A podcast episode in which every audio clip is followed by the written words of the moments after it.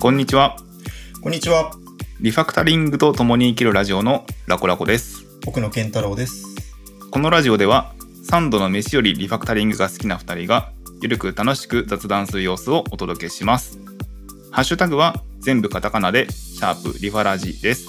感想や質問などお待ちしています。はい。というわけで、始まりました。いやー、いきなり1回目来ましたけど、何ですか、これは？リファクタリングと共に生きるラジオということで、なかなか深いタイトルですね。なんか結構ね、タイトル悩んだんですけど、そうだね。まあその話またちょっとね、後にコンセプトの話するときにするとして、うんうん。まず我々誰なんだっていうのを話しておきましょあ、そうだよね。まだ、そもそも自己紹介からしていないので。う。まず私ですかね。はい。えーラコラコです。はじめましての方は、はじめまして。職業としては、いわゆる Web フロントエンドエンジニアをやっていたり、エンジニアリングマネジメントをやっていたりと、まあ、個人開発ではバックエンドも書けば、クラウドもやり、何でもやるみたいな、そんな感じの、まあ、いわゆるプログラマーですね。はい。あとは、Angular っていうフレームワークのコミュニティをやってたりもしますが、まあ、この話では僕はリファクタリングが好きなエンジニアの一人という感じでございます。はい。じゃあ、奥野さんの方もお願いします。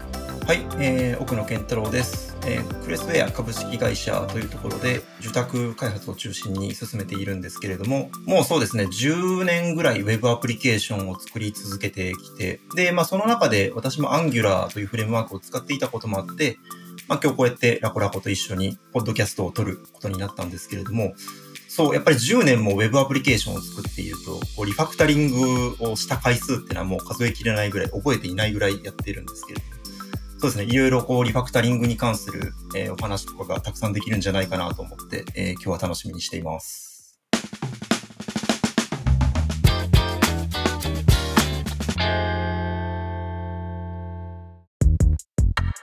2人ともね、リファクタリングが好きでね。そうね、リファクタリングが好きってなんか面白いよね。そのなんか開発が好きとかじゃなくて、そうなんだよね。リファクタリングが好きっていうね。うん。そこがやっぱこれを始めた理由の一つでもあるんだけど、うんうん。まあ、リファクタリングってソフトウェア開発の中のプログラミングの中の、まあ、リファクタリングっていううん。一側面、一分野があるじゃないですか。はい。テクニックみたいなね。でもリファクタリング、それ自体って、こう、お金にならないんですよね。ああ、確かにね、リファクタリングしてる時間があったら新機能を作れよみたいなのはね。まあ、よくね、言われがちそうそうそですね。うん。う。うん。まあ、品質がね、こう内部品質がとかいろいろいい面はあるけど、でもまあ本質的にね、こうお金を生んでる仕事の作業としてはユーザーに届くところじゃないから、っていうか影響を与えたらリファクタリングじゃないからね。そもそもね。はい。まあ、てかリファクタリングっていうことを通じてユーザーに価値が届いちゃったら、それって振る舞いなり何なり変わっちゃってるから、こう厳密に言うとそれリファクタリングではなくて普通にソフトウェアの改善をしたというだけなんで。あ、そうね。うん。機能改善だよね、それはね。だから、真にこうリファクタリングって生産性というか、こう、うん。基本的にこう、マイナスをどうにかしていく営みなんだけど、まあでもそれが好きなんですよね。リファクタリングが好き。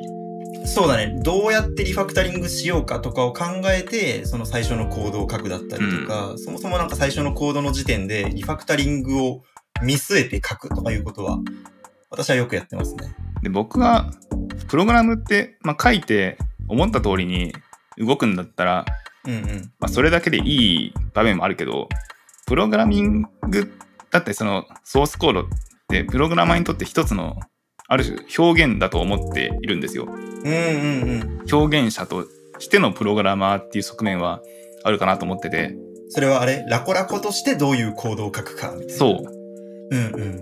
まあ一種、まあアートとまでは言うかわからんけど、まあでも、同じ動作をさせるにしても、同じ振る舞いさせるにしても、こういう風に書いているっていうことにえこだわりとか、はいはい。こういう風に書いたら分かりやすいんじゃないかっていう、そういう表現としてね、文章で何か伝えるのと一緒のことをやってると思っているんですよ。うん。自分の場合だとコードレビューとかやっぱしているときに、うん。何人かのチームで何人かのコードをレビューしていると、やっぱりこの人らしいなとか A さんらしいな、B さんらしいなっていうコードってやっぱりあって、やっぱその誰が書いたか分かんなかったとしても、その書いているコード見ただけで、あ、このコード誰さんっぽいなみたいなのは、やっぱあるし、それでブレームしたら合ってたとかいうことも、やっぱあったので、結構その誰がコードを書くかっていうのは、現れるなと思いますね。うん。それはね、結構僕は大事にしたいなと思っているんですよね。らしさをね。仕事とかだと、その属人性をなくすとか、誰が書いても同じコードで言いたくなる気持ちも同時にあるし、その理由もね、合理性もわかるんだけど。はい。そうだね。うん。それでもやっぱりこの人っぽいコードってのはやっぱり生きるよね。だし、それがな完全になくなっちゃうと、プログラミングって結構楽しくなくなっちゃうよなって僕は思っているんですよね。ああ、なるほど。そのプログラミングの中に、こう、表現っていう楽しさを見出してるわけ、ねうん、そうそう。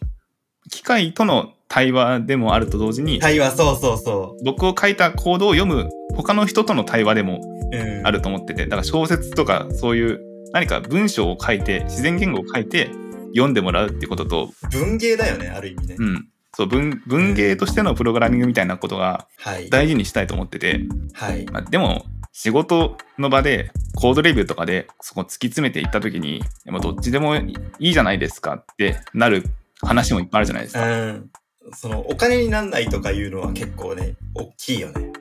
そもそも答えがあるものではないしそれって好みじゃないですかに行き着いたりする、うん、そういうこと多々あるですよね。ということは、その好みであるってなった時に、じゃあその好みを押し殺してでも、やっぱりいいコードと悪いコードっていうのはなんかあったりするじゃないですか。うん、客観的に見た上での。うんうんそれって多分好みとは違った、客観的にこういうコードはこういうコードより良いよねっていう、その良し悪しの、なんか共通の考え方、共通の観点があると思うんだけど、どういうとこなんでしょうね。みたいな、そういう話をまで含めてコードレビューとかチームで話し始めたら、こいつめんどくさいなって絶対になるじゃないですか。うん、あ、なるほどね。そうね。なんか急にその観点の話をしだして。うん、いや、もっと。もういいじゃん、マージしたら。さっさとマージしてリリースしたいんですけどってなると思うんですよ。バグ治ったじゃん。毎回毎回そんなことやってたら。そう。でも、やっぱそういう話をどっちでもええやんけって言われちゃうかもしれないなと思うような話をまあ、気が済むまで話したいという時間がやっぱね僕は欲しかったんですよ、うん、はいはい。それがこのラジオです。なるほど。このラジオを通じてもうどういう考えで我々はそのリファクタリングをしてるかとか、うん、どういう考えでそのコードレビューで相手に対してその、まあ、意見を述べたりとか、うん、それをどう考えてやってるかっていうのを、まあ、ただ喋るラジオ。そう。それがそういうことだね。どこでも通用する正しいことだとかなんかこういうふうにリファクタリリファクタリングしたらいいですよみたいなためになる話とかでは多分全然ないんだけど、うんうんうん、あこういう観点ってこんな掘り下げ方もあるのかとかそういうことをねもし聞いた人が思ってくれたりしたら面白いかもしれないし、はい、だからリファクタリングレッスンではないわけだねこのラジオは。そこはね明確にね。うんうん、なのでタイトルもこういいリファクタリングをするためのことが学べるようなラジオではなくただただリファクタリングと共に生きている我々2人のラジオ。そうだね、まあ、息をするようにリファクタリングをしているということも含めて、そうだね。だからより良い生活だったり、こう QOL がちょっと上がるようなリファクタリング、はい、ライフハックとしてのね。なるほどね。クオリティオブプログラミングそういう話をしていけたらと思ってます。今までありそうでなかった企画だと思います。なので、こいつらこんな小さいことにこだわって生産性低いなって思わないでほしいのは、ここだからこんだけ掘り下げるんだって、いやいや我々やっぱ分別はつくので、仕事の時はちゃんと仕事に向かってますよ。そうですよね。そうだね。その辺の話だけでまた一、うん、回使えると思うんだけど。あくまでそういう枷をね、羽目を外して、とことん話してみて気が済むまで話したらどうなるのかっていうのを掘り下げて毎回やっていきたいと思ってます。いやー、面白いですね。というわけで、えー、そんなに毎回長くならないようにやっていくんですけど、まあ、何かしらテーマを決めて、うん、このテーマでにおけるリファクタリングにおいてこういう観点があるよねっていうのをゆるく話していこうと思っていまして今回の第1回が名前の話になってます。うんいやー、1回目から大きいよ、テーマが。1回で終わる？いや絶対これ多分何回も名前の話することになると思うんだけど、まあ、とはいえやっぱリファクタリングってまず名前だと思っててなるほどスタートを切るならまず名前からかなと思いました、うんうんうん、いいやでもやっぱそれを言うと、うんリファクタリングは名前っていうよりももっと前があって、そのリファクタリング以前に、うん。まっさらなところに新しいコードを書くっていう時点でどの名前をつけるかっていうとこからもう始まってると思うんだよね。そうなんだよね。プログラミングにおいてね、ね。うん。名前をつけずにプログラミングできることあるっていうくらい不可分ですよね。プログラミングと。はい。そう。もう名前をつけることから始まるからね、プログラムを書くっていうことは。まあ、仮にこう、コードの中に全く名前つけてることない可能性は、はい。例えば、組み込みの何かしら命令だけ呼び出してるだけですってことがあるかもしれないけど、でもそのコードを保存するファイルには絶対名前がついてるんですよ。はい。プログラミングを取り巻くいろんなところにいろんな名前があるんですよね。まあ、その中で、はい。まあ、基本的にはプログラミングの関わるソースコードの中の名前にフォーカスしていきたいんですけど、うん。変数とかね、はい。変数名とか。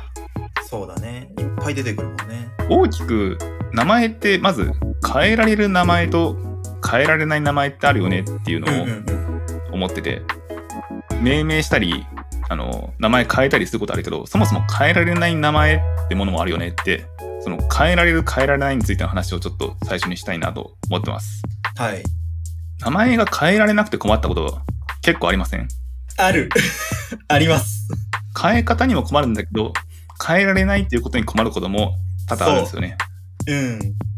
もう変えられないっていうと、やっぱり、パッと出てくるのって、もう取り返しのつかない領域、例えばインフラだったりとか、データベースだったりみたいな、うん。なんだろう、もうこの話すると無限に広がっちゃうんだけど、レイヤーの考え方多分あると思っていて、アプリケーションレイヤーの名前なのか、もっと下のこう、永続化するレイヤーの話なのかっていうところでも変わってくると思うんだけど、その、下のレイヤーに行けば行くほど、一回名前つけたらもう変えらんないみたいなのが、すごくよく出会ってきた今まで。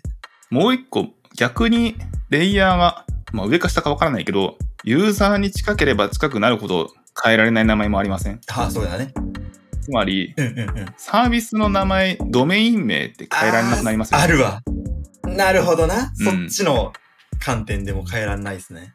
そう。だから今自分は、その環境変数名だったり、そのテーブルのテーブル名とかカラム名を変えられないなって思ったんだけど、逆にそのエンドユーザーが触れるサービス名そのものだったり、あと、うん。あれですね、その UI の部品の名前とかも気軽にコロコロ変えちゃうとやっぱりエンドユーザー混乱するだったりとか、あとはドキュメントを全部書き直しになるみたいなこともあって、やっぱそのなんかレイヤーの上下は確かに関係ないですね。そこだけで完結しなくなると、名前って急に変えられなくなるなって。だって、狭いところで言っても、古くグローバル CSS ってクラス名一回つけたら、もう変えられないじゃないですか。どこで使ってるかはいわかんなくなって。はい。そうだね。だから、名前をつけたり、まあ、作ったりするときに、その名前って後から変えられるんだろうかって、結構最初のファクターとして大きいなと思うんですよね。もうこれリファクタリング以前だね。もう命名の話だよね。うん。要するに、リファクタリング可能な名前なのかどうかですよね、うんうんうん。名前が。でも、できるだけ変えれるようにしておきたいという気持ちありますよね。い、ろんな名前を。あるね、やっぱりそれは。柔軟さと、でもやっぱりドメイン名がコロコロ変わるのはやっぱ違うなってなってくるから、なんだろう、覚悟っていう部分もあるよね。もうここは変わらんぞ。だから、その点で意味を持たせすぎると、例えばなんですけど、ある特定のはい。目的に沿ったコンポーネントだからといって、その目的のユーザー、えーなんだ？名前をつけたときに、やることが変わったら名前も変えなきゃいけなくなるんですよね。そう、意味と名前を密にすると。はい。振る舞い。だからコードネームみたいな形で、こう、はい。直接意味に結びつかないけど、中身は変わっても名前変えなくていいってすることもあるじゃないですか。うんうんうん。でもそれすると逆に、今度は名前見ても何なのか分かんなくなるっていうジレンマね。あります。そうだね。過度な抽象化ですよね。ここのバランスをどううまく取るかっていうのが、僕なんか名前に関するリファクタリングの一番第一歩な気がしてるんですよ。うん。どこまで意味を込めるかっていうこと。ああ、わかるかもしれない。で、意味を持たせ方にも結構あって、はい。単純にまあ、大体の場合英語英単語の組み合わせで作るじゃないですか、我々の名前付けてその単語の意味もあればはい。その単語の並べ方書き方に意味を持たせることもうんうん。あるんですよね、いわゆるタイトルケースとかキャメルケースとかアッパーケースとかこれは定数ですよとか、う。うんうんうん。これは定数じゃない変数ですよみたいなことを名前に込めるとそれはまあはい。その名前に意味を込めてると,、はいと一緒だと思っててそこも後から変えたくならないかっていうことが、うんうんうん。その名前にどこまで意味を込めるかに通ずるかなと思ってるんですよねどうですか？はい。最近どういうああいうのケーススタイルっていうらしいですけどキャメルケースとか最近の奥野さんのケーススタイルに対してのうんうん、うん。これそう、結構その名前っていう風に言われた時に、その今日のテーマは名前ですって聞いた時に、やっぱり自分も考えたのは、やっぱりその、どういう言葉を使うかに加えて、アンダースコアを使うのかとか、大文字だけで書くのかとか、やっぱいろいろ、やっぱ考えてきました。で、その時に、そここそ好みじゃなくて、プログラミング言語のしきたりとか、あとはその言語自体のうんうんえーガイドラインだったりとかによるなって思ってて、結構自分はその、はいはいはい。全部大文字で書くスネークケース、アッパースネークケースっていうのかな？で、その定数を書くことについて、ちょっと調べてみたりしたんだけれども、なんかやっぱ結構分かってきたのが、当時はその、うん。パッド変数を見た時に定数かどうか分かんないから、大文字にしとけば定数ってこう、気づかれやすいみたいなところがあったらしくて、そう、だから、それで、その、今だったら、うん VSC も発達してるし、他の IDE のアプリケーションも発達してるから、コードジャンプとかで定数かどうかってわかると思うんですよ。でも昔はそういうジャンプとかなかったり、あとシンタックスハイライトとかもなかったから、もう白黒一色のもう文字しかない状態で、大文字だからようやくかろうじてわかるみたいな側面があったと思うので、うん結構その歴史とか、まあ時代とか、あとどういうアプリケーションを使ってプログラムを書くかによっても、命名のそのトレンドって変わってくるなって思うんですね。言語によってね違うのは確かにそうでつまりそのそのケーススタイルにどういう意味が乗るかっていうのが言語とか、まあ、その文脈ではい。変わるってことですよね。そうですね。だからやっぱり、まあ、ウェブをやってると、あの、JavaScript、TypeScript 一番多いと思うんだけど、やっぱそれ以外にもこう Ruby ばっかり書いてるエンジニアは Ruby っぽい名前の付け方が得意だったりとか、あとはまあ C++ 書いてる人とか Haskell やってる人とかで、みんな結構その JavaScript とは全然違う感じでやってたりすると思うので、その大文字小文字とかにしてもね。言語を切り替えたらうん。その言語にやっぱ従うっていうのがまず大きいなと思ってて、この言語だと、こういう時にはアンダースコアで繋ぐんだけど、こういう時はキャメルケースで書きますみたいに、一つの言語の中でもスネークとキャメル混ざったりすることってあるじゃないですか。うん。自分の知ってる例だとラストとかなんですけど、だやっぱそういうところは、この言語はどういう風な命名規則でやってるんだろうっていうのをまず汲み取った上で、じゃあ自分はどうそれを使って表現しようかなって考えるので、そう、だからまずはやっぱりその言語がどうしてるっていうところは追っかけますね。そうですね。問題になるのは、まずそこができればという前提になるんだけど、ただ問題になるのは、システム作るときに、うんその言語をまたぐ場合があって、まあつまり JSON のフィールド名どうしようって、あるね現在でも我々はまだたびたびなりますよね。うん、いや、これ深いぞ。なかなかそういうインターフェースというか言語と言語の間の中間のはい。表現どうしようかって、まだまだ令和の今でも自明ではないですよね。で、まあなんかそうやっていろいろ名前の付け方とか考えてると、これ全然一回で終わんないと思うんですけど、どうですか？その辺ね命名規則まあどういうふうに命名するかとか名前をまあ変えるにあたって比較転記するにあたってはあるあるはい。話とかちょっと次回に続けていこうと思ってます。はい。ですので、まあ、もし今回面白かったらぜひ次回も聞いてください。次回は名前の話続きやっていきます。やっていきましょう。今回もお聞きいただきありがとうございました。ありがとうございました。ハッシュタグは全部カタカナでシャープリファラジです。感想や質問などお待ちしています。それでは次回またお会いしましょう。さようなら。さよなら。